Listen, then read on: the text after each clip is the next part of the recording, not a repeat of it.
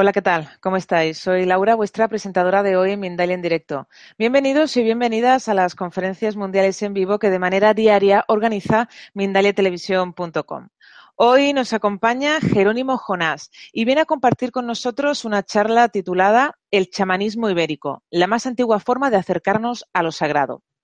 Jerónimo es compositor, músico, escritor, acupuntor, viajero y estudioso de todo lo relacionado con la, espiritualidad y en especial el chamanismo y la corriente Vedanta Advaita. En la actualidad integra la vocación chamánico-terapéutica con la música, el silencio y el conocimiento de las diversas técnicas y formas de espiritualidad que confluyen en el planeta en el que vivimos.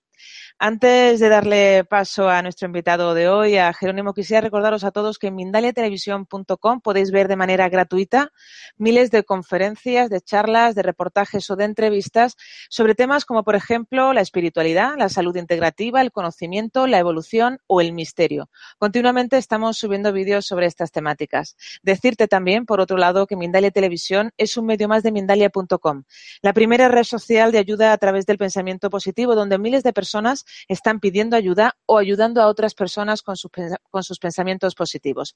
Y ahora sí, le vamos a dar paso a Jerónimo, nuestro invitado de hoy, para que nos hable del chamanismo ibérico, la forma más antigua de acercarnos a lo sagrado. Hola. Hola, ¿qué tal? ¿Qué tal, Jerónimo?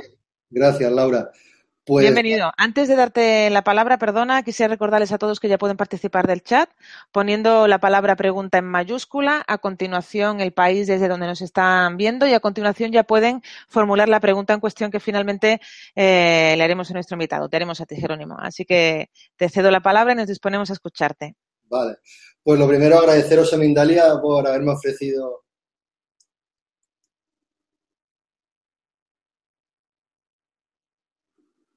Sí, Jerónimo, puedes continuar. Eh, lo primero, agradecer a, a, vosotros, a Mindalia, por haberme ofrecido este espacio y a la gente por estar, que está mirando, pues, por estar aquí con nosotros. Eh, ahora mismo, eh, podemos empezar, si quieres, yo ahora mismo no veo nada, no veo ninguna diapositiva ni nada, veo el cartel de Mindalia. ¿Ahora? ahora sí, ahora ya. Vale, pues lo primero es que, ¿por qué chamanismo ibérico he llamado a esta conferencia? Pues el chamanismo es el punto desde el cual yo enfoco la espiritualidad, ¿no? Como principalmente, para mí todas las espiritualidades parten del de chamanismo, ¿no? Es la primera tradición que el hombre ejerció. ¿Y qué es el chamanismo? Pues el chamanismo es el arte natural de, de curar. Como dijo el doctor José María Poveda en su libro Chamanismo, el arte natural de curar. Lo subtituló así, ya digamos que engloba. El chamán eh, explora el mundo espiritual y digamos que es la primera tradición religiosa o espiritual desde donde parte el, conocimiento del hombre en busca de, de, Dios o de la espiritualidad, ¿no? de los espíritus. Entonces se conecta directamente el hombre con el espíritu. ¿no? Digamos que no hay ningún intermediario como al ir evolucionando las formas de espiritualidad o religión, pues acaba habiendo intermediarios entre todos los hombres y las deidades o, o, su parte espiritual de conocimiento. Entonces, bueno, ¿por qué ibérico? Pues porque yo nací en la península ibérica, mi experiencia chamánica y espiritual, pues prácticamente ha estado casi siempre en esta zona, ¿no? Entonces, aunque hoy día, en el siglo en el que estamos y en los tiempos que vivimos, pues tenemos información de otros muchos lugares donde se practica el chamanismo y otras tradiciones que han sido evolucionando y han acabado siendo muy modernas, como puede ser la acupuntura o otras cosas que tienen un principio chamánico, ¿no? Pero bueno, han ido evolucionando y hoy día pues las tenemos aquí porque nos llegan en, en aviones hasta nosotros.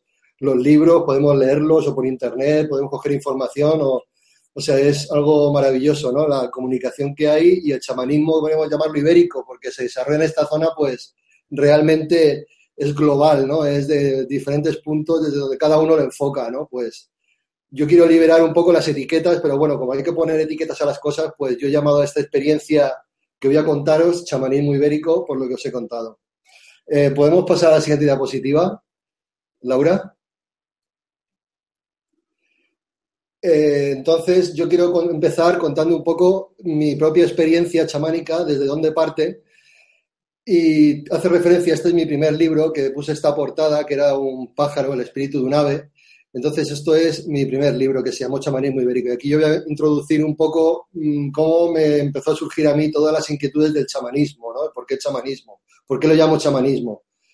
Pues yo a los 14 años tuve una experiencia espiritual en donde yo estaba componiendo una canción, mis primeros tiempos con la música, con 14 años, pues aprendí a tocar la guitarra, tus primeras canciones, y me salió una poesía directamente al, estar yo escribiendo la canción, ¿no? Pues la poesía decía, un indio me regaló la pluma con la que escribo esta canción, chamán y guerrero de una tribu que ya se ha ido.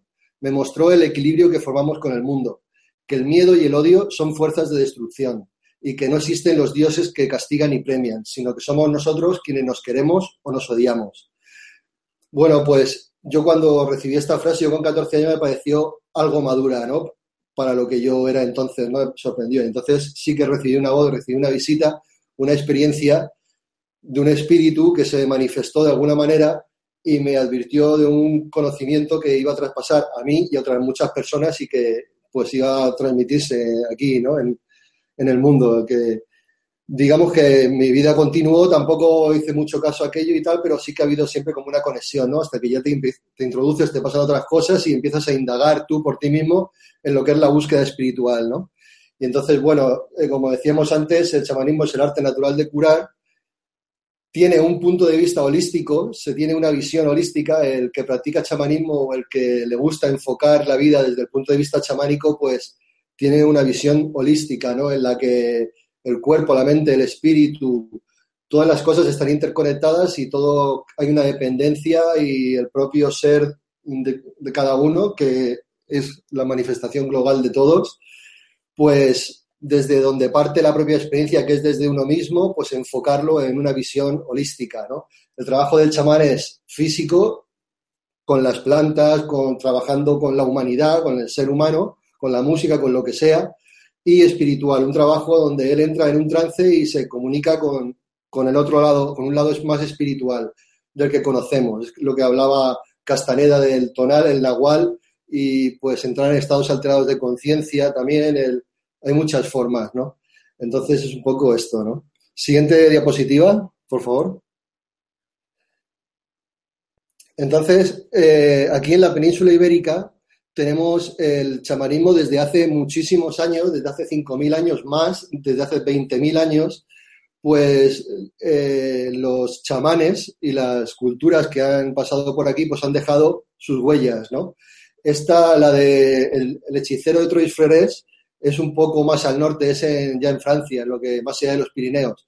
Pero se, parece ser que la cultura esa que dibujaba las cuevas en Trois Freres es la misma que eran nómadas y fueron asentándose posteriormente en la península ibérica y fueron bajando hacia el sur, ¿no? Entonces, el chamán de Vélez Málaga, de Vélez Blanco en Almería, que digamos de unas características similares al, otro, pues lo pudo hacer pues la misma comunidad, como si dijéramos a lo mejor mil años después, o hay unas zonas de, Europa donde hay muchas cuevas con muchas pinturas prehistóricas y bueno, ahora luego veremos un mapa. Pasa a la siguiente diapositiva, por favor. Entonces es la primera, este, es, ese dibujo era un autorretrato posiblemente de un chamán que había dibujado en una cueva, ¿no? Este, pues es el mismo de Vélez Málaga, el índalo, el famoso índalo, que también hay pinturas rupestres en Norteamérica, de la cultura lakota y de otras tradiciones que dibujan un, un dibujo similar, ¿no? Es el, guerrero espiritual que le llaman, o el, guerrero del arco iris, ¿no? Entonces hay mucha comunicación, digamos, entre esa cultura y la nuestra, ¿no? Hay mucha sincronicidad. Las diferentes culturas, ¿no? De, Sudamérica o Norteamérica, ¿no? Como puede ser, por ejemplo, aquí en Alicante que tenemos la Dama del Che, que tiene muchas correlaciones en las formas de, vestirse con los Hopi de, de Arizona, ¿no? Entonces podemos ver muchos nexos en culturas antiguas, cómo desarrollaban la misma forma de, vestirse, de hacer las cosas, de pintar las paredes o de... La, dama del Che era íbera, ¿no? De los íberos. Eh, aquí tenemos otras figuras de, chamanes, ¿no? Incluso como una estrella de seis puntas que nos puede hacer referencia al símbolo de la, que está en la bandera de Israel o al, al ¿no? Que es dos triángulos, uno invertidos, ¿no? Uno dentro del otro y esto pues habla mucho ¿no? de la visión holística, ¿no? de, es un mundo de arquetipos, ¿no? En, esa antigua época, en esa prehistoria, ¿no? Pues dibujaban todo de manera simbólica, arquetípica. Ahí tenemos a unos hombres, posiblemente, círculos, la unidad, ¿no? El centro como Dios, algo, y luego pues esas estrellas, ¿no? Bueno, cada uno puede interpretarlo como quiere, igual que Líndalo, que cada uno lo interpreta a su manera. Pues pasamos a la siguiente diapositiva.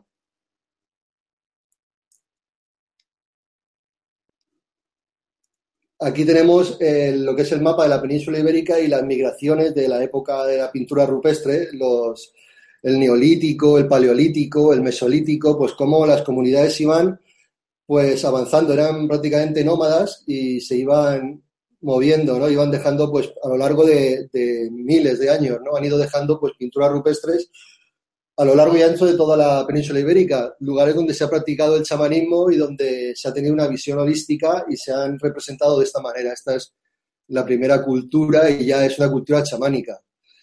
Eh, pasamos a la siguiente diapositiva, por favor.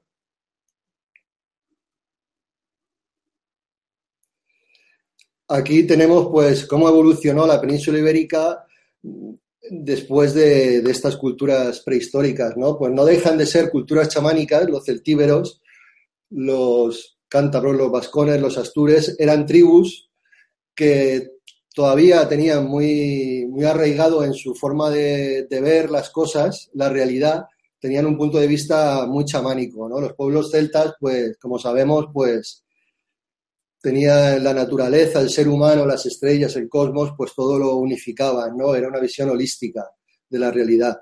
Aquí ya empezaron a venir los romanos, que también, a su manera, ellos también, por la mitología y por toda su forma, y los griegos también, por su forma de entender la realidad, pues tenían muchos puntos de conexión todavía con el chamanismo, como puede ser Ulises, ¿no? Como viendo las sirenas, viendo pues con esos encuentros con seres mitológicos especiales, deidades, ¿no? Todo eso sucedía en una especie de, de, estado alterado, ¿no? De, de, mundo paralelo, ¿no? De mundo chamánico, ¿no? Ulises hizo un viaje chamánico.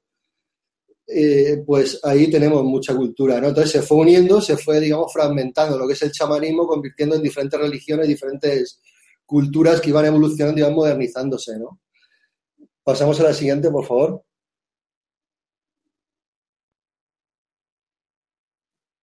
Aquí tenemos lo que es la península ibérica ahora en la actualidad, pues lugares donde se dificulta la visión chamánica, la visión espiritual, donde debido al, pues lo que he puesto aquí, los luminiscencias, humos industriales, ruidos de motores, estímulos publicitarios, aislamiento de la naturaleza, los lugares donde están más iluminados, aquí en este gráfico, pues son los lugares donde se dificulta más esa conexión del propio ser con el espíritu, ¿no? Y el poder del trabajo chamánico resulta un poco más complejo, ¿no?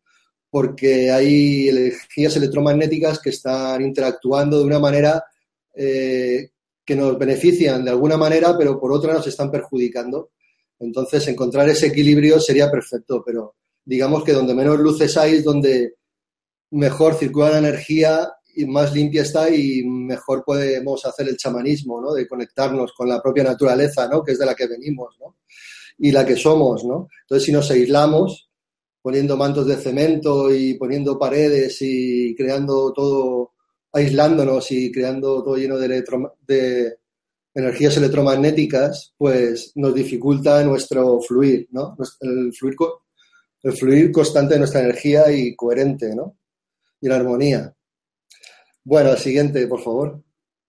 Entonces ahora, pues, quiero que nos vayamos a practicar el chamanismo a donde los místicos, los eremitas, los chamanes, que no dejan de ser todos una misma cosa, ¿no? Porque todo es una unidad, ¿no? San Francisco de Asís, San Juan de la Cruz, eran personas místicas que conectaban con la propia esencia del ser, con el propio ser, ¿no? Entonces era un punto de vista chamánico también, totalmente. Y las cuevas siempre han sido un lugar donde los yogis, pues también en la India también se han metido dentro.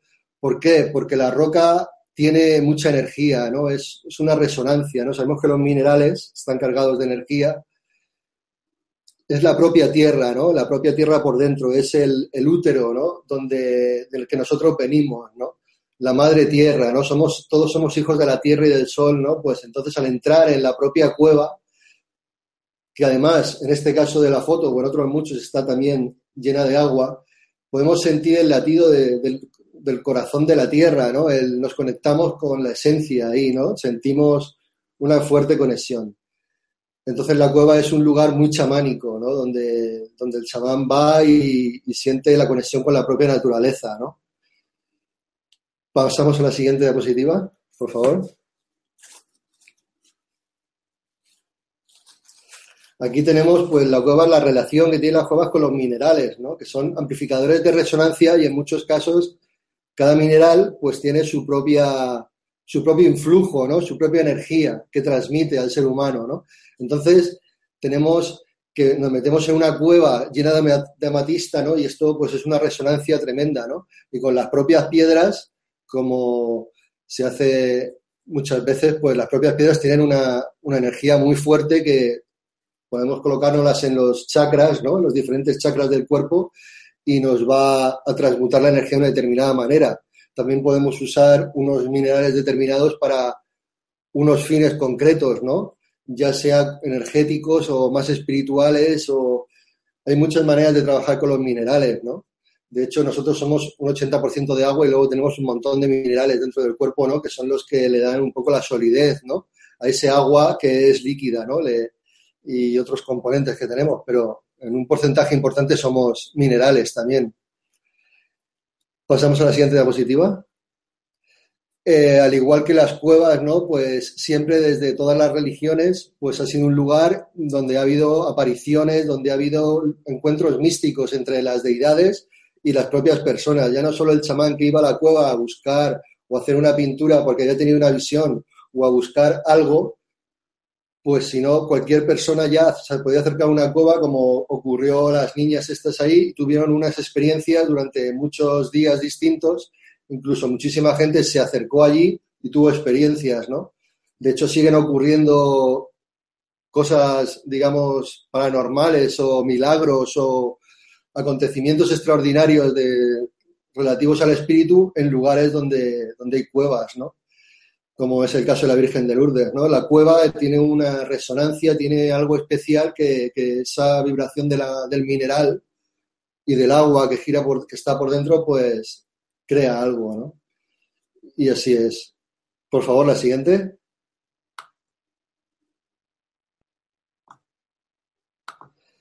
Más allá de las cuevas, ¿no? Pues tenemos las montañas, ¿no? Que es un lugar desde donde de todas las tradiciones y culturas, pues siempre ha sido un lugar mágico, espiritual, donde los chamanes han subido a las montañas a buscar visiones, ¿no? Los monasterios. Sabemos que innumerables monasterios en la península ibérica pues están ubicados en las montañas. Esta es una foto de Montserrat, que es un lugar mágico y misterioso donde pues surgen apariciones ovnis según cuentan y es un lugar místico desde que se sabe con acontecimientos extraordinarios desde hace miles de años, ¿no? Es un lugar chamánico por excelencia en la península ibérica como hay otros muchos, como puede ser el Pico Rielbu, ¿no? El Naranjo de Bulnes, que está en los picos de Europa, muchas montañas, ¿no? Los Pirineos ya de por sí, con los lagos de Covadonga, pues es otro lugar mágico, ¿no?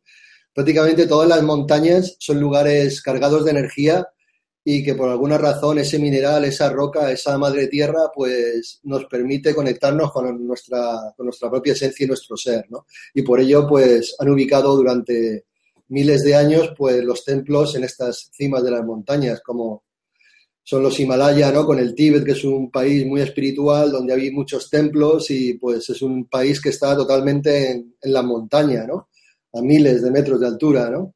Entonces eso lleva consigo una carga que hace que una conexión fuerte, ¿no? Que pueda haber una limpieza energética ahí para conectar con la entidad, como hacían los Lakota, que se iban tres días a tener una visión a las cimas de la montaña, ¿no? En ayuno y a buscar a su espíritu guía, a su espíritu protector, a conectarse con los espíritus, ¿no? En la época de adolescente, ¿no?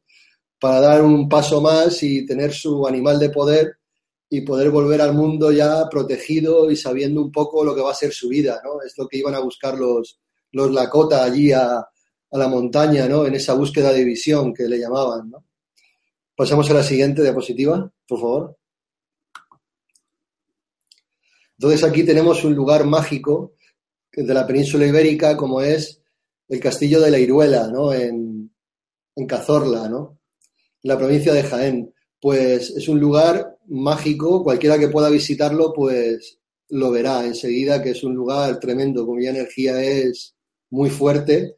Y por lo general los templarios, que eran, eran sacerdotes, eran monjes, guerreros, algunos eran sacerdotes, otros no daban misa, pero todos eran monjes y además guerreros, entonces ubicaban sus castillos en lugares energéticos, porque ellos tenían conocimientos iniciáticos sobre la energía y sabían y habían estudiado en sus viajes a Jerusalén, era una orden que viajaba haciendo la guerra y tal, y bueno, cogieron conocimientos de otras órdenes místicas árabes, como eran los Hassassin, con los cuales pelearon, interactuaron y combatieron juntos en la misma época y de la cual pues aprendieron conocimientos, ¿no? Como el uso del hachís que ellos hacían y tal, ¿no? Entonces, la siguiente diapositiva, por favor.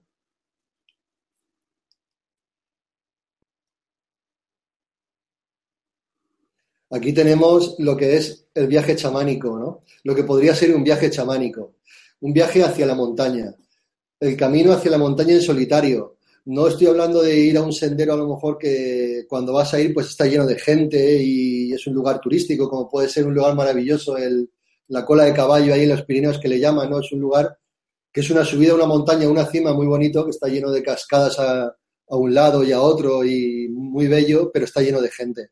Entonces, un lugar solitario donde uno pueda ir a viajar físicamente moviéndose, pero a la vez interiormente, dentro de uno mismo, es un viaje en solitario en el cual pues uno va a encontrarse consigo mismo, ¿no? Con esa espiritualidad.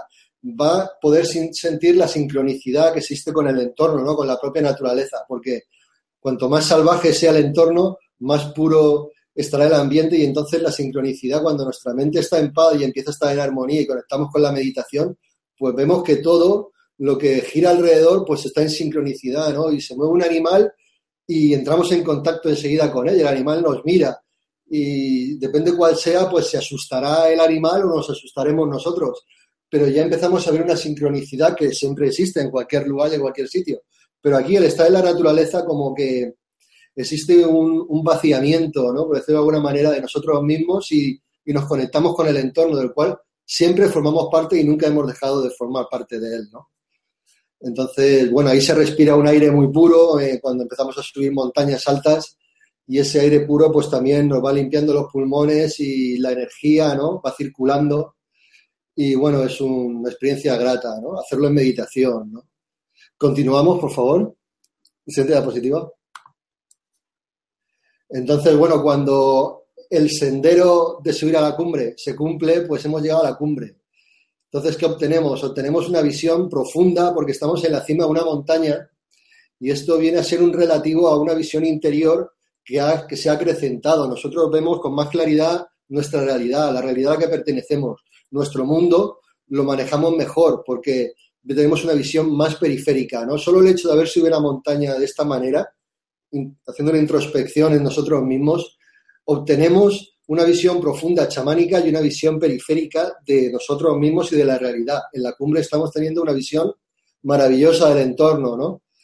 Podemos ver a muchos kilómetros a la redonda, podemos sentir el aire, podemos sentir más la energía, ¿no? El viento fuerte que arrastra también el conocimiento de los espíritus, ¿no? Entonces ese conocimiento también nos está llegando, ¿no? En la montaña, porque en la montaña circula más aire el aire está más limpio y todo fluye con más libertad. Los pensamientos se aclaran, ¿no? Los pensamientos es una catarsis, es una liberación, ¿no? El, encontrarse uno mismo en la cima de una montaña, ¿no? El subir hasta ahí arriba, Es una visión chamánica lo que se obtiene, ¿no?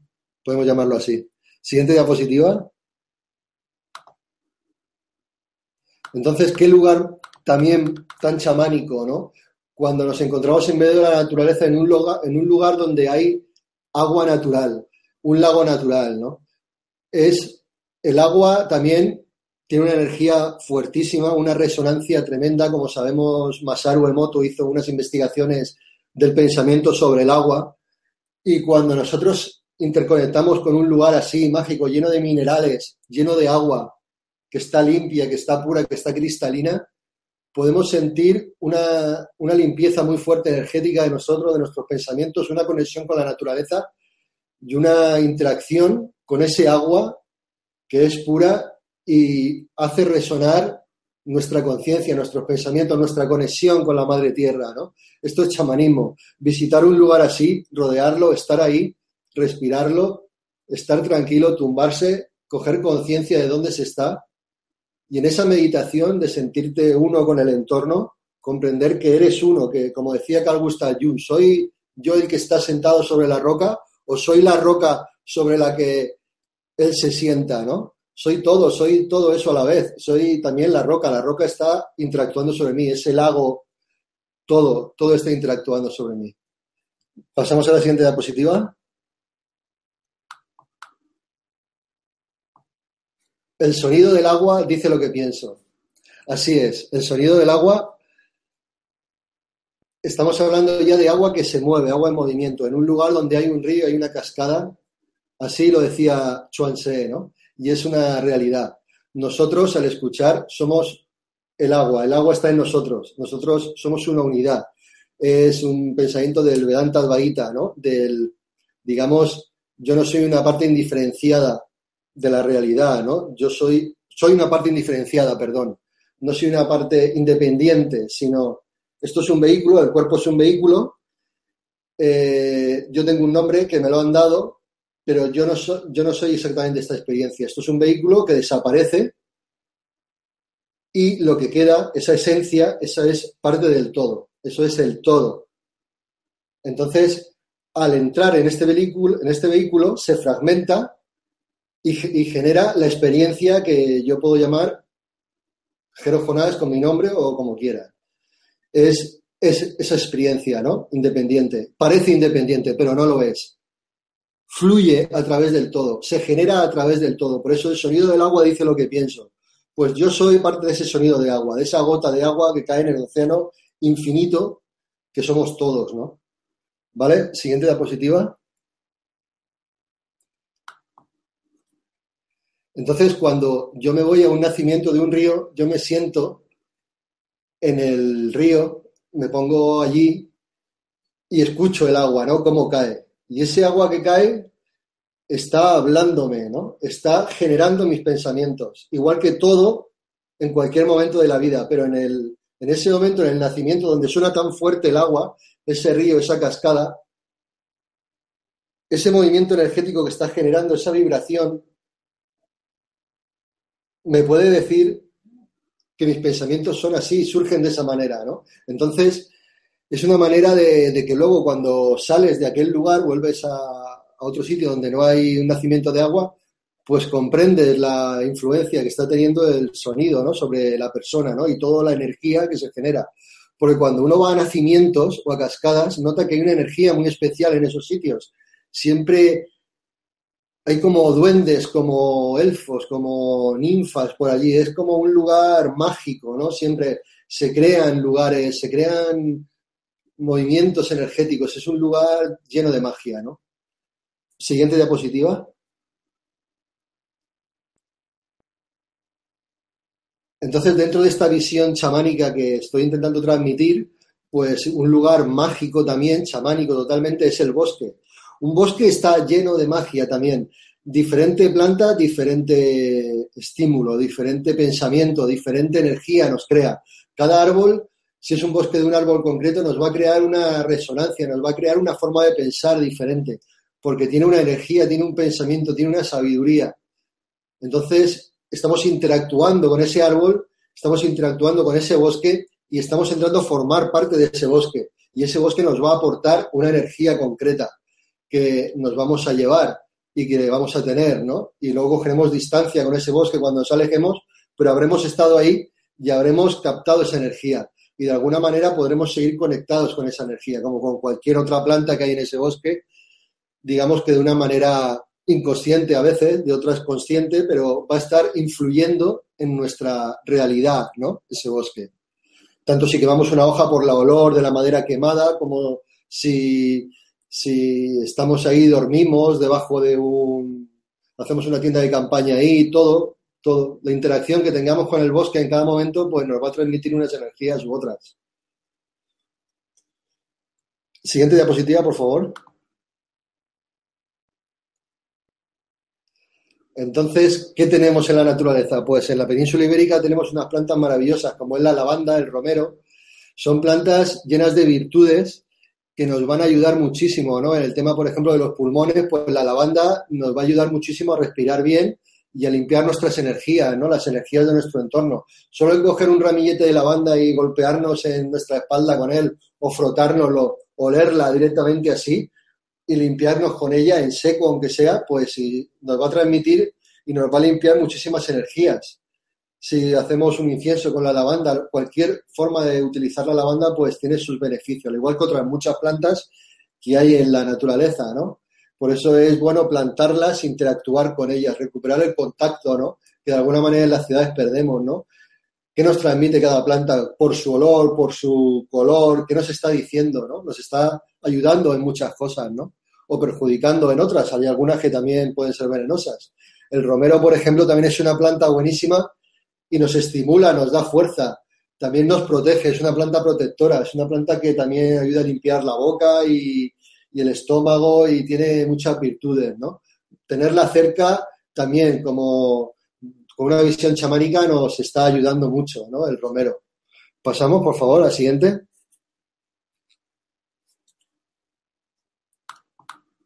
Luego tenemos la ruda. La ruda es otra planta maravillosa que es muy mágica y desde hace milenios la han usado pues en el imperio egipcio y los babilonios y vamos, todas las culturas han usado la ruda, las que han podido, las que la han tenido, pues porque es una planta maravillosa y está en muchos lugares del mundo, la ruda.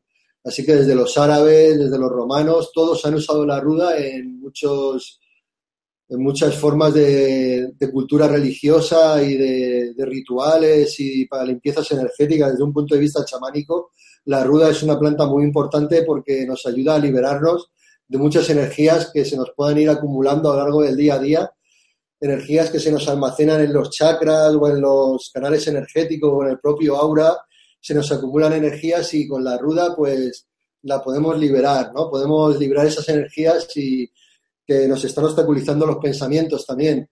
Esas energías que nos cambian nuestra percepción de la realidad, ¿no? Pues con la ruda liberamos esas energías y volvemos a ser nosotros mismos, ¿no? Esas, esos estancamientos que se han producido ahí de energías, pues los liberamos y empezamos a ser otra vez nosotros mismos, con más claridad y más sanos, ¿no?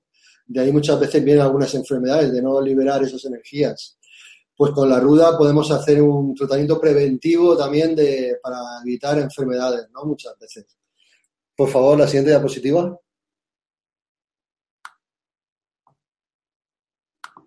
Entonces, con todas estas plantas que tenemos en la península ibérica, que son maravillosas y están en el campo, aunque pues la manzanilla la tenemos distribuida por el campo y es maravillosa, aunque a veces pues dicen que no se pueden coger o algo que es ilegal y que hay que comprarlas en la arboristería o lo que sea, o cultivártela tú y tal. Bueno, pues como haya que hacerlo, la cuestión es que puedes hacer tus tinturas, tus aceites, tus jabones y puedes tener toda esa especie de farmacia natural en tu casa con productos de la propia madre tierra y de la zona más cercana a ti, que es donde tú estás interactuando con la naturaleza y es de donde es mejor que saques la medicina, porque realmente la mejor medicina es la que más cerca vas a tener. Bueno, como decía Hipócrates, que tu alimento sea tu medicina, eso decía, ¿no? Y eso es una gran verdad, ¿no?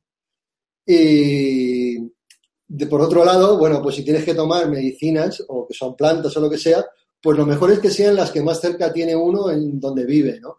Y por eso, pues eh, desde donde yo soy, de la península ibérica, pues de ahí todas las plantas que tengo, pues puedo usarlas y yo creo que es suficiente, ¿no? Debería serlo para, para poder llevar bien el día a día, ¿no? Bueno, siguiente diapositiva. Aquí un poco también contar lo de las flores de Bach, ¿no? Con lo de las tinturas y todo eso. Las flores de Bach son muy útiles y se pueden sacar. La mayoría, en, aquí en la península ibérica podemos obtener la mayoría de estas esencias florales. Eh, también los inciensos, ¿no? Son tremendos, ¿no? El incienso de palo santo eh, que por lo general viene de Sudamérica, en Perú allí hay bastante y en Brasil y tal, y el palo santo pues es muy útil y, limpia mucho las energías desde un punto de vista chamánico a nivel de casas, de lugares, estancias, ¿no? estancamientos energéticos que pueda haber el palo santo, la verdad es que ayuda mucho. El propio incienso, la mirra, el sándalo, el copal, en la cultura pues de Andalucía, en Cádiz, en Sevilla, se usan los sumerios, ¿no? Que son muy que son fantásticos, ¿no? Para estas cosas, ¿no? Pues es una mezcla de todas estas plantas y de muchas de ellas, son mezclas a veces secretas que las propias cofradías realizan y cuando pruebas un saumerio de estos y, y lo pones a, a, quemar allí y tal, y bueno, es un humo que saca una energía que es maravillosa, es tremenda y limpia mucho, limpia mucho y tranquiliza mucho el pensamiento porque todo esto, por algo a Cristo le llevaron incienso, mirra y oro, ¿no? Por algo estaban dos de estas plantas, ¿no? Que se usan en los saumerios. Tiene alguna razón, ¿no? Porque los tres reyes magos le llevaron incienso y mirra, ¿no? Ahí podemos encontrar y el sándalo y todo esto se ha usado desde épocas milenarias, ¿no? Desde hace miles de años. Los, los egipcios, los babilonios, culturas posteriores, todos han usado estas plantas, ¿no? Eh, a modo de saumerio, ¿no? Siguiente diapositiva, por favor. Entonces aquí nos vamos a ir un poco al chamanismo oriental, ¿no? Pues eh, Yu era el primer chamán que se transformaba en oso hace más de 5.000 años. Y entonces a este chamán un día salió una tortuga del agua y le transmitió el Pakua, ¿no? Este trigrama, ¿no? Entonces, de ahí parte lo que es la medicina tradicional china y, digamos, una corriente espiritual taoísta que tiene su fundamento también en lo que es el yin yang, todos estos trigramas, ¿no? El Pakua que se llama, ¿no? Y de ahí, pues, se fundamenta lo que es el Tai Chi, que es el movimiento de la energía, ¿no? el Qigong, que de otro modo, pues también habla del mantenimiento de la energía en el propio cuerpo, de lograr conectarse uno consigo mismo, controlar la energía, hacerla fluir y que el propio cuerpo fluya perfectamente, ¿no? A través de la acupuntura es como nos curamos, ¿no? También, pero es donde aprendemos cómo el cuerpo humano funciona, ¿no? Y es lo que vamos a ir viendo. Todas estas tradiciones que vienen de China, ¿no? Pues eh, por ejemplo, en el Kung Fu se hablan de formas de animales, ¿no? En las que se movían las personas para realizar sus formas de Tai Chi, el Kung Fu no es más que una forma de Tai Chi evolucionada para la defensa personal, ¿no? Entonces el Tai Chi son movimientos energéticos y se fundamentan en los movimientos de los animales, ¿no? Es muy chamánico, ¿no? El, lo que es el taoísmo, lo que es la acupuntura, lo que es el Qigong, toda la canalización de la energía en los puntos, en el punto jara, ¿no? desde donde parte esa energía vital, ¿no? Que luego le llamamos, le llamamos también en otra cultura le llamamos prana, ¿no? O chi, ¿no? Eh, diferentes formas de entender la energía, de verla, de clasificarla, diferentes técnicas, ¿no? Tai chi, el qigong, eh, la acupuntura, muy chamánico también, ¿no? pero en China, ¿no? Siguiente diapositiva. Allí en China también tenemos los cinco elementos de otro modo que en la Wicca o en, o en el conocimiento Lakota de, de la tradición del camino rojo, ¿no? donde son cuatro elementos, pues el norte, el sur, el este, el oeste, ¿no? Las estaciones, las cuatro estaciones, desde ahí parte, ¿no? El entendimiento de holístico, ¿no? En la medicina china son cinco elementos, no son cuatro. Como en la tradición celta, que también son cuatro, ¿no? Pues Aquí en la medicina tradicional china, pues se habla de cinco, ¿no? El fuego, la tierra, y es una interacción, ¿no? ciclo de generación, ciclo de control, ¿no? Unos, la madera, pues el fuego consume la madera, ¿no? La tierra absorbe el fuego y luego se nutren unos de otros, ¿no? El agua apaga el fuego, o sea, lo controla, ¿no? El metal, el fuego funde el metal, ¿no? Así vamos viendo la interconexión que hay entre todos los elementos de la naturaleza, los principales elementos, y podemos comprender cómo funciona la materia de una manera holística, ¿no? Cómo todo tiene ciclos y cómo funciona todo de manera cíclica, circular y todo está interconectado, ¿no? El propio cuerpo humano reflejaban el bazo, el estómago, el corazón, el hígado, el riñón, todo tenía relación con el metal, con el fuego y se, se ve así y así es como funciona esta medicina, esta manera de entender la realidad de una manera holística y totalmente chamánica, ¿no? El corazón, el bazo, todo está relacionado, ¿no? Y si uno está muy alto, pues perjudica a otro, ¿no?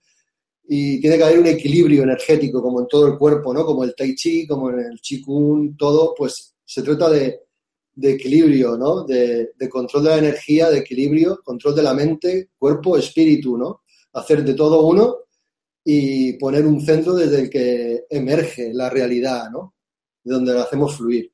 Siguiente diapositiva, por favor. Entonces, tanto en medicina china como en cualquier otro, pues en, en otras tradiciones, el número 12 siempre ha tenido una, es importante, ¿no? Digamos, en la realidad que vivimos, ¿no? Tanto en las formas como como en las estaciones, como en el horario, o sea, en este espacio-tiempo que vivimos, el número 12 es fundamental, nos marca, ¿no? 12 eran los apóstoles de Cristo, 12, 12 por todas partes, 24 horas, hay que dividirlo, lo divides entre dos, te sale 12, que es mediodía, justo, las horas que tiene un reloj, ¿no? Y en medicina china, pues también, ¿no? Son 12 los órganos con las vísceras, ¿no? Y entonces son, se divide en 12 estadios, este, este, este ciclo, ¿no? En donde está el estómago, el bazo, y todo interactúa, ¿no? Todo está condicionado uno por otro, ¿no? Forma una unidad, ¿no? También en la música tenemos 12 notas y bueno, podríamos ir hablando mucho del 12 y de la interconexión que existe entre todos los órganos, las vísceras, los horarios, donde un, un órgano está en su hora concreta, como puede ser el calendario del horóscopo, ¿no? Pues en una época del año es en la que naciste y tienes una relación con tu pensamiento, con tu forma de ser, con algunos condicionantes que te marcan durante tu vida, ¿no? Y tienen relación con eso. Bueno, pues el estómago también tiene su momento horario, en un momento del día, en un momento del año también, como todo, es cíclico y tiene su momento, ¿no? Entonces los chinos lo, lo veían de este modo y lo clasificaron y los pusieron, ¿no? Siguiente diapositiva, por favor. Entonces también en la medicina china el cuerpo humano es como la propia tierra, ¿no? Hay 365 puntos de acupuntura principales. Entonces, el cuerpo humano como los dos polos, que son puntos de energía por donde la energía fluye, ¿no? Toroidal, de forma toroidal funciona el cuerpo humano y funciona, y funciona el planeta Tierra. Entonces, estos puntos de acupuntura llevan a que la energía salga y entre por estos puntos de fuga y puntos de entrada como puede ser la cabeza, las plantas de los pies, también pueden ser las manos. Y luego, eh, aparte de estos puntos de fuga, pues tenemos eh, que el cuerpo humano está también representado en diferentes puntos del, de concretos del cuerpo, como la oreja, también representa entero a la totalidad, a la totalidad de la Tierra, del cuerpo humano, del universo, ¿no? Entonces, en la palma de la mano también podemos tener el universo entero, el propio ser humano entero, el propio cuerpo entero de la persona, ¿no? Con sus emociones, con todo lo que transmite, ¿no? Muchas veces también a la gente que leía la mano, ¿no? O que lee la mano, pues también adivina cosas a través de la mano, pues es una visión holística, ¿no? De la realidad. En cualquier lugar está toda la información de todas las cosas, ¿no? Es solo pararse, ver y ser consciente de que está ahí todo, ¿no? Todo está en nuestro frente y a cada momento, ¿no? Es como un constante nacer constantemente y todo se crea constantemente, ¿no? Está constantemente creándose. Siguiente diapositiva, por favor. Eh, Jerónimo, nos quedan cinco minutitos. Vale, jo, pues, vale, vale. Bien, ya estoy acabando. Bueno, en la siguiente diapositiva tenemos el, el, aura, ¿no? El cuerpo del aura, que pues aquí es donde los chakras y el aura humano está por diferentes capas, que son diferentes planos de pensamiento que parten desde el corazón, desde el pensamiento los generamos también. Bueno, están ahí, ¿no? y es desde donde el ser, desde el ser de donde tenemos que sacar la luz para manifestarla y que nuestro aura esté funcionando en perfecta armonía. Siguiente diapositiva, por favor. Entonces, dos señores principales que son, que quería hablar, que son dos personas que son fundamentales en la manera que yo tengo de entender el chamanismo, ¿no? Y en lo que ha sido el chamanismo moderno actualmente, ¿no? Son Carlos Castaneda, Michael Harner, que entre ellos se conocieron. Michael Harner ayudó a Carlos Castaneda a editar, a ordenar sus apuntes de chamanismo que él estaba sacando allí en México cuando iba a ver a su chamán, a su maestro, Juan Matus, y tuvo su experiencia de iniciación y su experiencia con el chamanismo. Bueno, pues Michael Harner le ayudó a él a, publicar y a ordenar todo esto, ¿no? Carlos Castaneda, eh, sus propios libros son maravillosos y nos hablan muchísimo de chamanismo, así como la tradición de Michael Harner, que también es por una tradición de chamanismo muy interesante y muy valorable los dos y a seguir y a estudiar y para cualquiera persona que le, interese el chamanismo. Son fundamentales bajo mi punto de vista, ¿no? Siguiente diapositiva. Entonces, bueno, como hemos hablado, pues dentro de lo que es el chamanismo hay unos ritos de iniciación que en las culturas chamánicas antiguas siempre se han hecho, ¿no? Como eran los ritos de iniciación en la época de pubertad para encontrar el propio animal de poder, la propia magia en uno mismo, la propia conexión con el mundo y su punto de, para guiarse, ¿no? Porque digamos que en esa visión uno ya tiene muchos datos que van a marcar su vida, ¿no? Es un poco ver el futuro, es un poco saber quién es uno, tanto por su pasado como por su futuro, pero en el presente, porque todo es el presente, ¿no? Entonces, en esa expansión, en ese momento de expandir la conciencia a través de un ritual, pues uno obtiene una información que le plasma esa realidad, ese todo que uno es, ¿no? Entonces esto ayudaba en la época de pubertad, que ahora se ha perdido esta visión chamánica, ¿no? Siguiente diapositiva, por favor. Entonces quería hablar un poquito, no sé ya si me dará tiempo, pero de lo que son también los chamanes y las plantas, ¿no? Esta es María Sabina, es una chamana mazateca que vivió en la Sierra de Osaka, ahí en México, y se hizo chamana ya mayor porque primero estuvo casada, tuvo muchos hijos y tal, tuvo una vida pues como cualquier persona en esa zona, en esa cultura, y luego al final pudo ser, durante algunos años pudo ser chamana y usaba los hongos psilocibes, hongos sagrados, y ya lo llamaba los niños santos. Y bueno, esta chamana se hizo muy famosa por un tal Gordon, Robert Gordon Wasson, que fue el que escribió el libro y la llegaron a visitar y mucha gente famosa de Hollywood, de los Rolling Stones, los Beatles, y se hizo muy famosa y un poco pues ella denunció en aquella época pues la falta de escrúpulos de la gente también a la hora de ingerir estas plantas, ¿no? Que no tiene conciencia de lo que está haciendo y las ingiere de una manera solo por el tema lúdico, sin pensar que esto es una cosa sagrada muy importante y que lo que si lo haces mal, pues te puede llevar a estados de locura o simplemente, sí, a, estar, a enfermarte, ¿no? Más que una planta sanadora, se puede convertir en una planta negativa para uno por usarla mal, ¿no? Entonces es una planta chamánica y ella, pues, habló de eso, ¿no? del uso terapéutico y ella lo trabajaba, ¿no? De manera chamánica con los silocibes, ¿no? Siguiente diapositiva, por favor. Y esta es la ayahuasca. Esta foto las hice yo en la selva del Amazonas cuando fui y que estuve con un chamán allí y quise experimentar la ayahuasca y saber un poco cómo funcionaba. Toda la foto de esa es todo el material de ayahuasca que se necesita de la Banioctoriosio capi que se necesita para hacer para hacer dos, dos pociones, digamos, ¿no? Dos bebidas para dos personas. Y luego estos son algunos de los ingredientes que se le añaden dependiendo de la ayahuasca que estemos usando, ¿no? Porque según sea la ayahuasca, si hay cuatro tipos en esa parte del Amazonas, es la ayahuasca trueno, la ayahuasca fuego, ayahuasca cielo y ayahuasca rayo. Cada una de estas distintas pociones pues lleva unas plantas distintas. El chamán va al mundo de los espíritus, busca cuál es la poción que la persona necesita y él elabora ese producto ¿no? con diferentes plantas. ¿no? Hay capirona, chacruna, esos son dos cigarros de tabaco, hay toé, hay diferentes plantas aquí que usan los chamanes de la selva para elaborar su poción que llaman ayahuasca, ¿no? Pero deja de ser una mezcla, ¿no? De todas estas plantas, ¿no? Vale, siguiente diapositiva. También el tabaco eh, es una planta, no el tabaco que usamos nosotros aquí en Occidente, que es un tabaco que se ha, digamos, como dicen allí en la selva y tal, que se ha corrompido, ¿no? Ellos usan otro tabaco que es el nicotina, nicotinae rústica, que allí en Perú se le conoce como mapacho, y no tiene por qué ser fumado, ¿no? Aunque a veces sí puede ser fumado, pero para lo que son los rituales de sanación, que es la planta más potente precisamente y más importante en la selva, ¿no?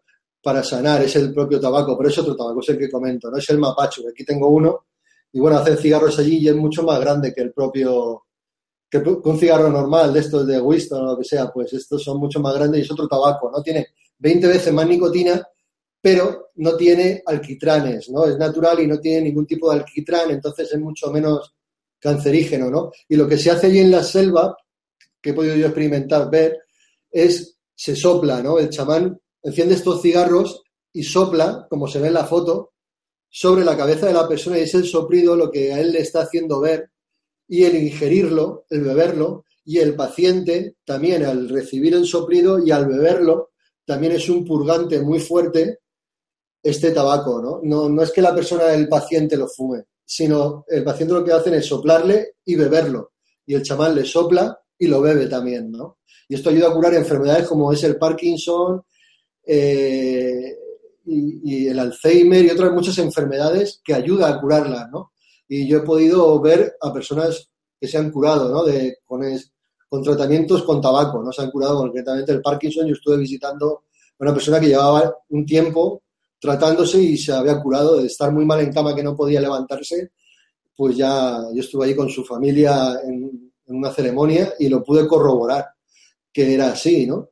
Entonces, bueno, funciona el, el, tabaco como medicina, también para enfermar, pero bueno, eso es corromperlo. No es el mismo tabaco ni se hace de la misma manera. Siguiente diapositiva. Bueno, ya, ya tengo que estar terminando, ¿no?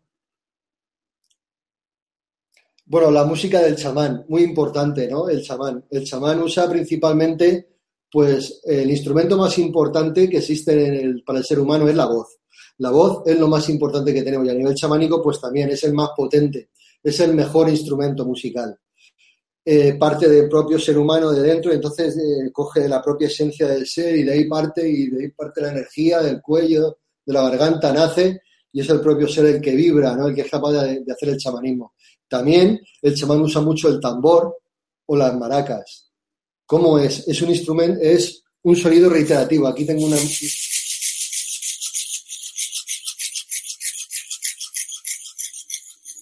El sonido reiterativo, el sonido constante, el sonido del tambor, pum, pum, pum, pum, pum.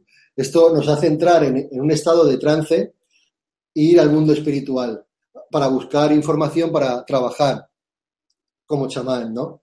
Otros instrumentos también pueden servir para el chamán, pero básicamente son la voz, el tambor y las maracas. Cualquier instrumento, pero ya estamos yéndonos a hacer evolucionar y a, digamos, a trabajar más como musicoterapia y con la música en una línea más avanzada, más fragmentada y más concreta, ¿no? más evolucionada, con diferentes instrumentos musicales. Y ahí es donde entramos también en el mundo espiritual. ¿no? Pero bueno, eh, Siguiente diapositiva. ¿Termino ya, Laura, o cómo? Pues me has dicho cinco minutos. Sí, bueno, si crees que puedes terminar la idea mm, pronto, continuamos. Bueno, me quedan cuatro unas cuantas diapositivas, cinco o seis. Bueno, el, el, tema de la música también viene a ser un poco hablar del chamanismo y la música, y también aquí he puesto un dibujo de la Catedral de San Creu de, de Barcelona, pues como la geometría musical, que todo, todo en el universo tiene una armonía cósmica, una geometría, una música subyace en todo lo que tenemos, ¿no? Entonces, los pitagóricos también, los platónicos para mí también eran chamánicos, eran tenían un punto de vista chamánico de las cosas, y también los iniciados que hicieron estos, estas catedrales, también había mucha musicalidad en, en su arquitectura, ¿no? Pitágoras lo hizo toda esta escala que tenemos musical a través del monocordio, él inventó el monocordio, que es un instrumento, pues eso, de siete notas, y él a través de la geometría subdividió las notas, creó la escala que tenemos hoy día, y de ahí pues surgieron el piano y la guitarra y los distintos instrumentos que tenemos, ¿no? A través de ese monocordio que tenía una sola cuerda, y bueno, de ahí hablamos de la armonía cósmica, de esa unidad cósmica que, que lo une todo y que todo resuena, ¿no? Todo es música, ¿no? Siguiente diapositiva.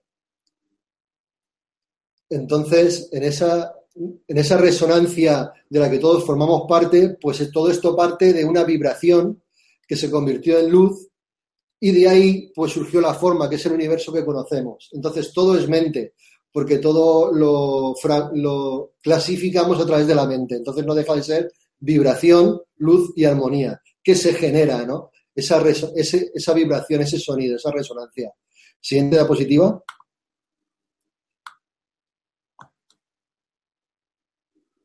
entonces, de la misma manera, lo que es arriba es abajo, podemos estar en la Vía Láctea y tiene esa forma de, de esa forma que tiene la, caracola, esa medida áurea, ¿no? que también está en el genoma, en el, en el ADN, y también son esas espirales, esas formas que subyacen en todo y que nos están hablando de que lo que hay en una minúscula partícula está en el universo entero, de que pues como sacaron a la oveja Dolly de una minúscula partícula, de una oveja, hicieron otra oveja, ¿no? Pues esto nos habla de eso, lo que es arriba es abajo, ¿no? El universo en un, en un átomo de la playa, ¿no? Siguiente diapositiva.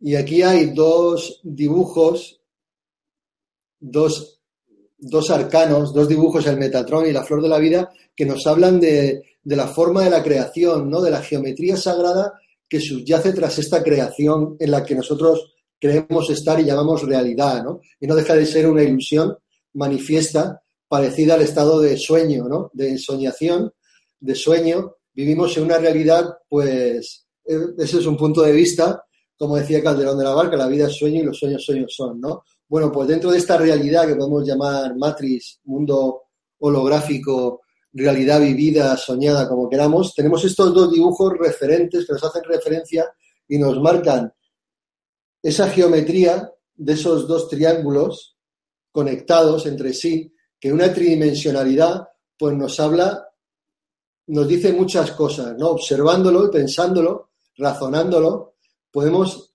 entrar en él y podemos imbuirnos de su esencia y su simbología nos va a transmitir un conocimiento muy profundo que nos va a dar una realidad, un punto de vista de la realidad y vamos a integrarlo poco a poco y vamos a aprender de él, ¿no? Igual que con la flor de la vida, ¿no? Es lo mismo, ¿no? Nos está transmitiendo un conocimiento, una realidad, una fragmentación, una subdivisión, una pluralidad, ¿no? Un emerger de la realidad, ¿no? Es investigarlo, es conocerlo, entrar dentro, ¿no? Siguiente diapositiva. Ya penúltima somos los hijos de la tierra y del sol, ¿no? Eh, yo no quiero clasificar eh, ni chamanismo, ni ningún tipo de religión, ni nada, simplemente somos hijos de la tierra y del sol, ¿no? Entonces ya todo lo que sea fragmentar y clasificar y, ya, para mí Jesucristo un gran chamán. ¿Quién, bueno, quién puede hacer milagros así de esa manera como nos ha contado la historia? Toda esa, todo eso, pues el gran chamán Jesucristo también Ramana Maharshi, ¿no? Por su historia, ¿no?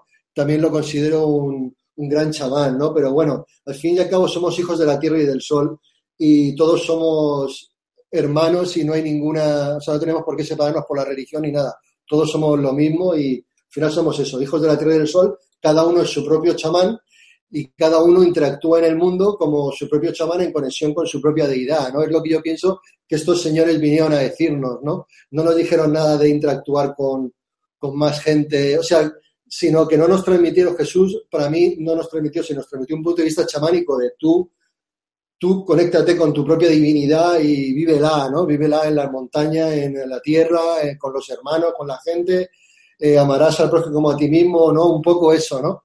No habla de, de fragmentación, ni de pelearse, ni de, ni de cosas políticas, ni nada, es simplemente habla de, del ser humano, del corazón, de vivir a través de ahí, ¿no? Igual que Ramana Maharshi, más a través del silencio, ¿no? Pero también es chamanismo, ¿no? Es a través del silencio viene la información, ¿no? No hace falta mucho, mucho hablar, ¿no? Es bastante sencillo lo que, la verdad es bastante sencilla y no hay que enredarla mucho para conocerla, ¿no? Es lo que Ramana Maharshi nos habla, ¿no? Está al alcance de la mano de cualquiera, ¿no? De cualquier persona analfabeta eh, que sepa mucha cultura, lo que sea. Todos somos iguales, hijos de la tierra y del sol, ¿no? Y ya la última diapositiva y termino.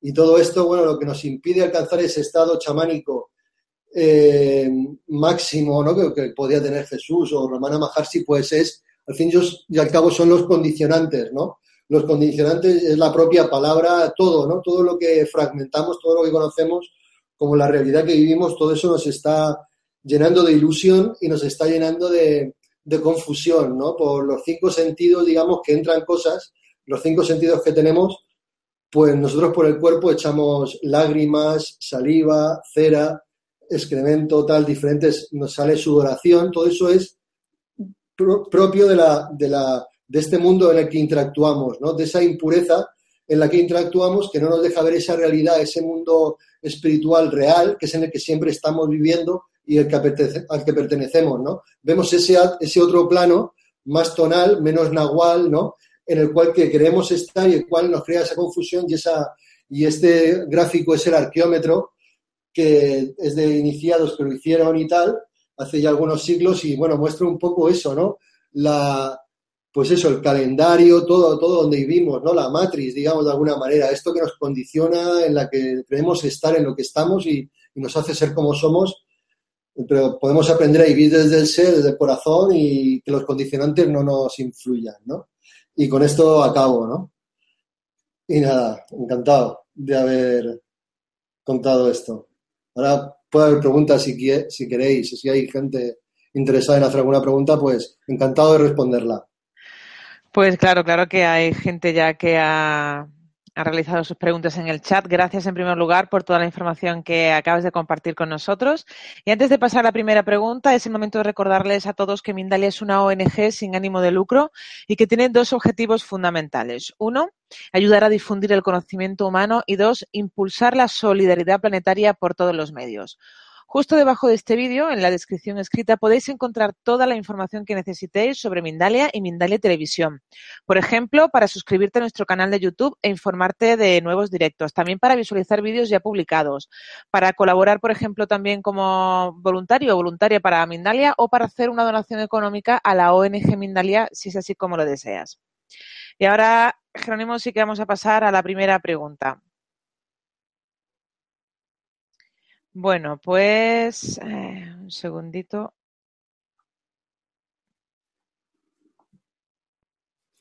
Nos pregunta Cristina desde España, ¿todos podemos ser chamanes? ¿Uno puede formarse en eso o se deben hacer con alguna cualidad concreta?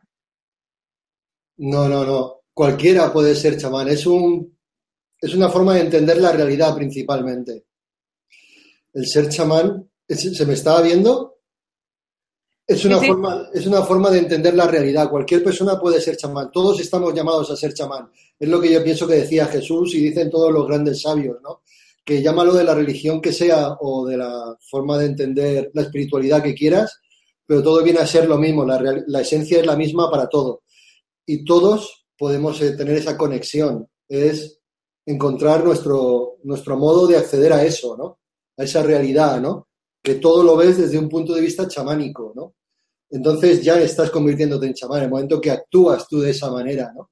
Que haces esas cosas y sientes esa conexión con, con el entorno, esa sincronicidad, ¿no? Comprendes esas cosas, ya empiezas a vivir de un modo de vista, de un modo de entender la vida chamánico. Esa es la respuesta. Bien, pues nos dice mm, desde Perú. ¿Se podría decir que mi madre era chamánica? Tenía mucho conocimiento sobre medicina natural. Llamaba al viento, sabía cosas viendo las hojas de coca. ¿Podría ser entonces chamánica? Claro, totalmente. Su madre era totalmente chamánica. Veía cosas en las hojas de coca, sentía el viento. Claro, en países de Sudamérica hay un porcentaje muy importante de indígenas que viven de un modo de, de un punto de vista chamánico una, tiene una visión holística de la realidad, ¿no? Países como Perú es casi, yo diría que un 40% de la población tiene un punto de vista de entender la realidad muy chamánico, ¿no? Holístico, ¿no? Muy conectado con la naturaleza, con la madre tierra, con la Pachamama, ¿no? Es, es chamanismo lo que se vive en muchos lugares en Perú. Bien, pues nos pregunta María desde España. Con frecuencia hablo con alguien y mis guías me hacen llegar el nombre de una planta que me hace llegar a la dolencia de quien intercambia conmigo. ¿A qué puede deberse esto? ¿A la dolencia de? De la persona con la que está hablando. o sea, la pregunta es que ella dice que a menudo habla con gente y luego sus guías le, le, hacen llegar un, una planta que resulta que da con la dolencia de, de, la persona en cuestión. Pues eso es chamanismo. Eso tus guías te están diciendo que, que el camino chamánico tiene mucho que ver contigo, ¿no? Te están, te están ayudando, ¿no? A que ayudes a otras personas, ¿no? Pruébalo, usa esa planta a ver si es verdad que cura a esa persona. Bien, pues seguimos, dice Francisco desde España. ¿Podríamos decir que el, el, chamanismo es una religión? El chamanismo es, es una filosofía más que una religión, es una forma de entender la vida y de curar. Es culturalmente el chamanismo se puede tomar como una religión en Siberia, se lo pueden tomar como una religión. Nació, digamos que surge de por allí, pero eh, se puede entender como una religión, como una filosofía es etiquetarlo. Eh, digamos que es la primera forma de espiritualidad de la, de la humanidad, ¿no? Si quieres llamarlo religión, lo puedes llamar, pero es libre, digamos que no hay un líder, ¿no? No es jerárquico y no tiene por qué haber un líder, desde mi, desde mi punto de vista. Cada uno puede tener su propia experiencia chamánica y parte de él, ¿no? Y es su chamanismo, como él lo llama. Hoy día como hay tanta globalización, podemos obtener información de diferentes cosas, pues siempre lo puedes llamar chamanismo, aunque metas taoísmo, metas yoga, metas cosas, pero tú vives una experiencia chamánica y tú lo sientes como chamanismo porque entras en contacto con la tierra y tú lo vives así, o a lo mejor otro lo vive como taoísmo, se llama a sí mismo taoísta, pero también coge cosas de chamanismo y como hemos visto, pues también el taoísmo tiene una base chamánica fuerte o el, o el, los el mismo yoga, ¿no? Viene de los Upanishads, del, de, antiguo, ¿no? Y era una visión chamánica, ¿no? Igual que prácticamente todas las tradiciones han tenido un principio chamánico, ¿no? El, cristianismo. El Antiguo Testamento. Moisés subía a la montaña, hablaba con Dios, mucho chamanismo, ¿no? Subir a una montaña, búsqueda de visión, llega a la montaña, obtiene la visión de los espíritus, del espíritu concretamente. O sea, lo podemos entender como chamanismo también, ¿no? Bien, pues seguimos. Dice Claudia desde España. Para ampliar la conciencia, ¿se tienen que tomar sustancias psicotrópicas desde el chamanismo? No, no hay que tomar sustancias psicotrópicas. Hay quienes usan en determinadas culturas donde por tradición se han usado siempre y se siguen usando y son legales y se usan y está permitido y se han usado, pero no tienes por qué, para ser chamán, usar esas plantas. Lo que es más, no conviene de hecho, los grandes chamanes te pueden decir que el chamán más fuerte es el que no necesita esa planta para, para ver, o que cuando esa planta la ingiere no le produce ningún estado alterado de conciencia porque ya está él en ese estado al que la planta te lleva. Es decir, una persona que toma ayahuasca y le hace mucho efecto, aunque esté limpia, la toma ayahuasca para curarse o para curar a otro, para ayudarse a sí mismo, y hace una preparación importante para tomar esa planta. La toma y esa planta le lleva a un estado de conciencia alterado donde tiene visiones y surgen cosas y pasan cosas. Si llega un chamán a tomar esa planta y no tener ningún tipo de alteración porque ya vive en ese estado y no siente nada, la planta se integra dentro y no pasa nada, eso es la perfección ¿no? dentro del chamanismo. Ese es el estado al que se debería alcanzar sin necesidad y de ahí obtienes que una vez tomas la planta, la planta ya está dentro de ti para siempre y ya nunca más necesitas volver a tomarla porque has comprendido que tú ya como chamán vives en ese estado de conciencia. No necesitas tomar la planta, puedes tomarla pero no te hará el efecto. Cuando tomas esa planta y te hace efecto, un efecto es que no estás todavía al nivel de ese gran chamán, digamos, que ha alcanzado esa perfección. Tomar las plantas puede ser peligroso si se hace en un contexto inadecuado o se usan de una manera inadecuada, sobre todo en países que es ilegal ya lleva un componente añadido negativo ¿no? a la experiencia que vas a tener.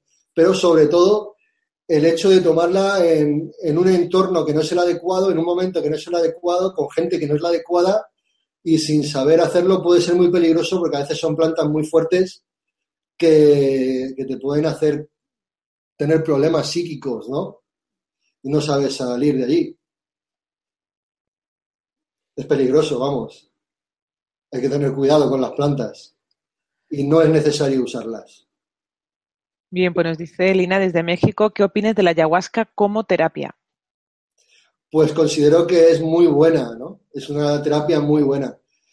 Y sé de gente, de psiquiatras, médicos, uno francés, Jacques Mavit, en el centro Taquihuasi, ahí en Perú, que ayuda a mucha gente y son gente cualificada, ¿no? Son psiquiatras cualificados por universidades y que se han dedicado al chamanismo y a la ayahuasca como principal planta para ayudar a gente y tal, y hay mucha gente, distinta gente, en Perú, en la ciudad de Lima, pues hay psiquiatras trabajando allí que son cualificados y reconocidos a nivel internacional y la ayahuasca es una medicina que, que está demostrado que ayuda a las personas a librarse de adicciones y de otro tipo de problemas, ¿no? Es una medicina constatada.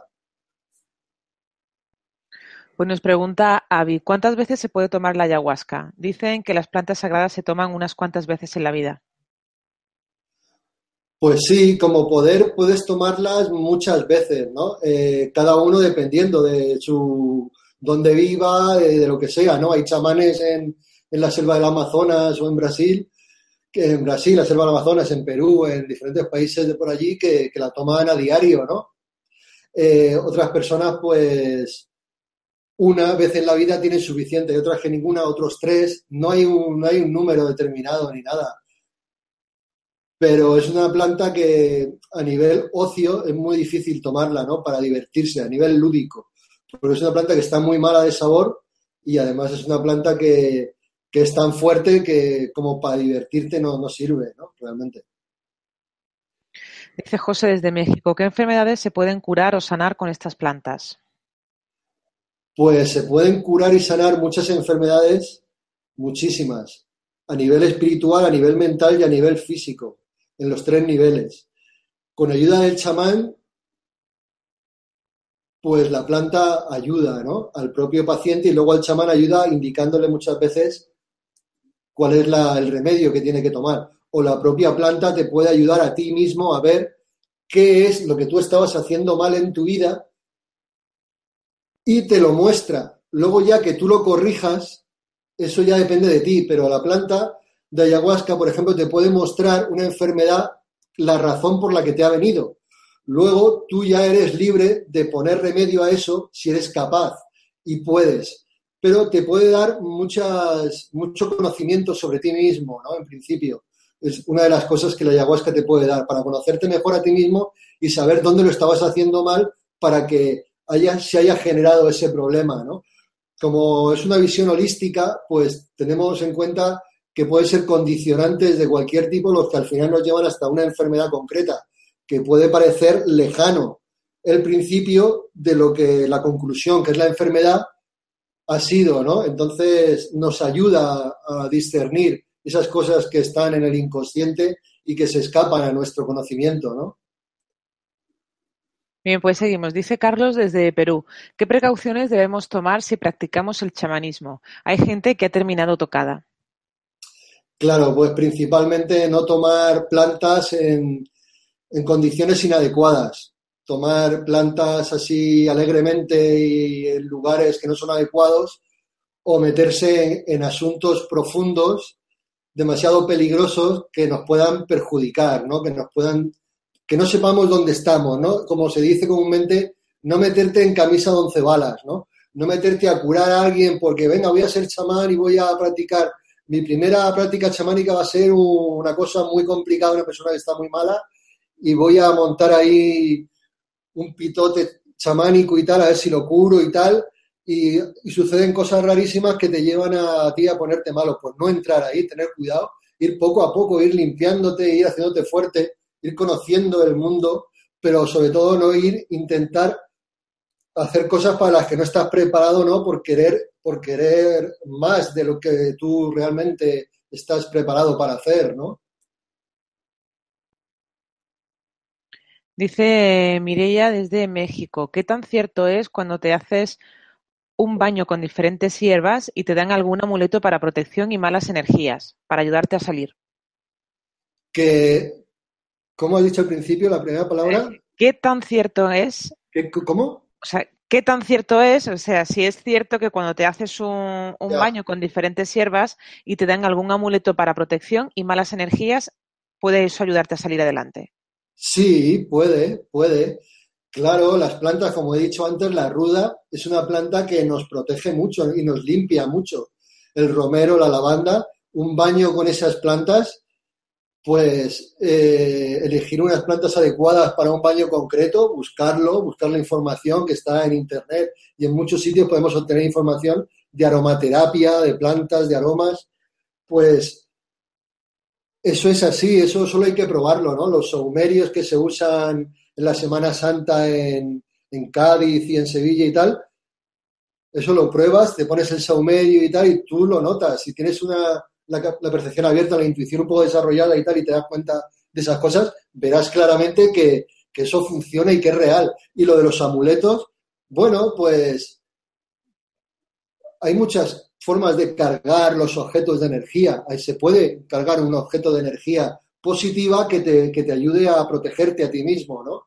Una piedra, algo, alguien puede dártelo con mucho cariño, con mucho amor, para que te proteja, meter esa intención en la piedra concentrarse mentalmente y con el corazón para que esa piedra te vaya a ayudar y te la da y esa piedra seguramente tendrá una energía muy buena que te vaya a ayudar.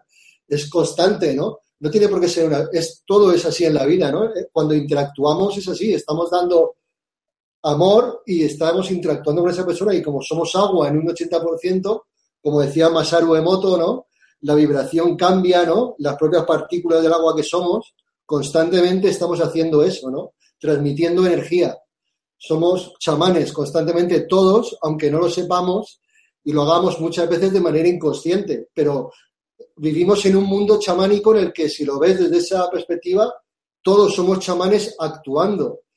Aunque no lo veamos así o neguemos el chamanismo o reneguemos de la religión, de la espiritualidad y todo. Mucha gente, porque todos tenemos esa capacidad de, de actuar y de emitir energía y de transmutar la energía.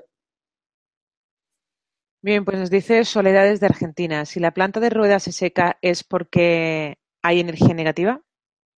Bueno, hay gente que dice esas cosas. Yo he leído en internet cosas de estas y tal. Yo allá no lo sé, no te lo puedo decir. O sea, eso ya cada uno tiene que investigar y ver por qué se seca la planta o si es porque, por qué razón, ¿no? Yo no puedo decirte, eso es así concretamente siempre. No lo sé, no, no tiene por qué ser siempre porque haya mala energía. Puede ser, pero no tiene por qué ser siempre así. Pues nos dice María desde España, ¿qué hierba en infusión recomiendas para personas que tienen muy estancada su energía y los chakras? Ya, ¿qué infusión? Pues bueno, no, no pienso ahora mismo que para eso más recomendaría, si tienes estancadas esas energías, los chakras, el moverla, más el chikun, el tai chi, es lo que, ese tipo de cosas. Meditación en movimiento, ¿no? Es lo que puede hacer, empezar a hacer evolucionar. Y más recomendaría aromaterapia también, ¿no? El mover las energías a través de, de, de los humos, ¿no? Y bueno, lo que es una infusión ahí, pues no, no sabría decir. Nos pregunta Adela, ¿podrías confirmar si con las plantas se logra disminuir las compulsiones?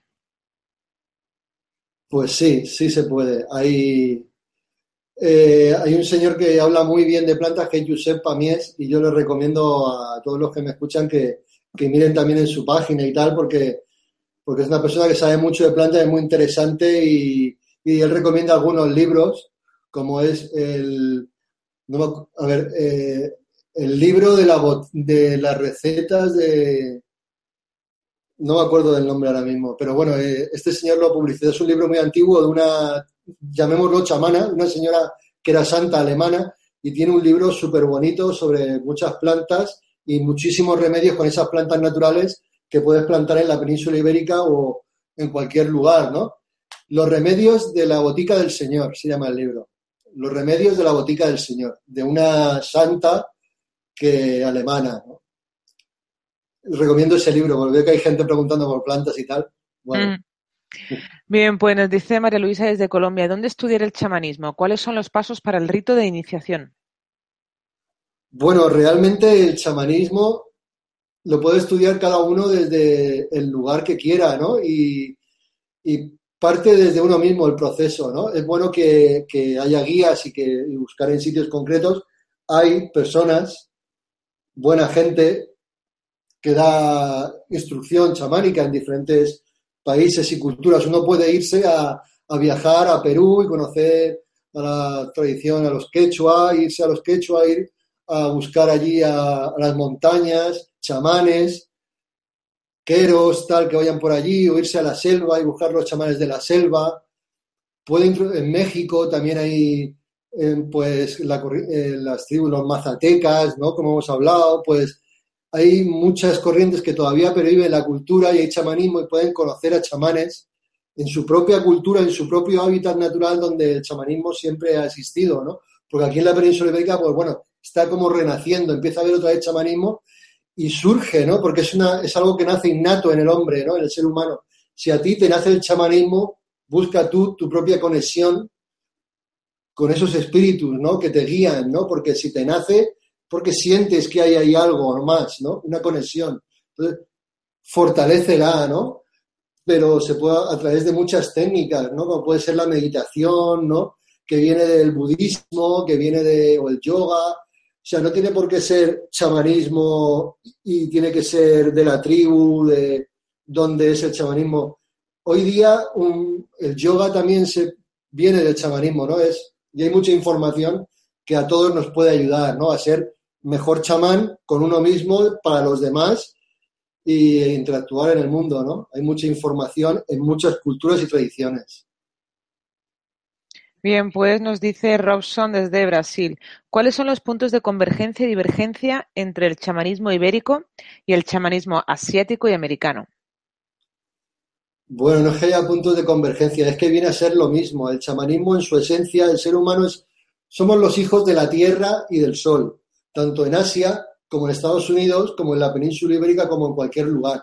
Aquí a lo mejor uno usa más el romero porque lo tiene más cerca y en Asia usa más pues el loto, porque nace allí autóctono o otra planta, ¿no? Pero digamos, o aquí a lo mejor nos vamos a los picos de Europa o nos vamos a los Pirineos a tener una experiencia en las montañas o a la montaña que tengo aquí cerca y en Asia se van a las montañas sagradas de allí. Pero no dejan de ser montañas, no deja de ser una persona física con un corazón, con una mente, con una conexión espiritual con las voces de sus ancestros, con los espíritus de sus ancestros, con los que conecta, ¿no? Viene a ser la experiencia. Desnudos somos más o menos todos iguales, ¿no? Seres humanos que interactúan con la divinidad, ¿no? Entonces, da igual en qué lugar sea, todos somos hijos de la tierra y del sol, ¿no? O sea, es lo mismo con las distintas peculiaridades de cada uno, ¿no? Bien, pues vamos a lanzar ya la última pregunta. Dice Inma desde España. ¿Cómo se entiende la muerte desde el chamanismo? Bueno, esto es una pregunta muy larga, ¿no? Bueno, pues ahí no es que haya una, forma concreta de entenderlo. Yo te puedo dar mi punto de vista desde mi visión chamánica, lo que es la muerte, ¿no? Eh, es una trascendencia, no existe la muerte como tal, ¿no? Esto es un vehículo físico, el cuerpo, materia física orgánica que se queda aquí, que pertenece a la tierra y se queda en la tierra. La otra parte, la parte del espíritu que llamamos, dependiendo de su grado de evolución, o bien volverá a reencarnar cíclicamente hasta que comprenda que no existe la necesidad de reencarnar y que todo esto es una ilusión, que comprenda que esa realidad verdadera, ese lo que está detrás, y vuelva a la fuente, ¿no? Y regrese a la fuente, no esta realidad que vivimos, este ciclo de reencarnaciones, ¿no? Considero que existen esas posibilidades, ¿no? La persona con conciencia, la persona sin conciencia y luego una vez ya el despierto ya se da cuenta de que no hay necesidad de reencarnar y no sucede, ¿no? ya se libera, digamos, el alma, vuelve a esa fuente divina, esa energía que todo lo, que todo lo genera, ¿no? Que es lo que somos, ¿no? Esa energía pura, inmanifestada, que no podemos pronunciar con la palabra y que es lo que realmente somos. Aquí podemos interactuar a través del chamanismo, como queramos, pero realmente somos esa energía, ¿no?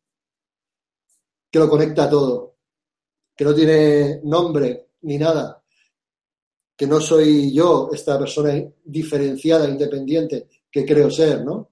Que es todo, ¿no? Entonces la muerte no existe. La muerte es una ilusión.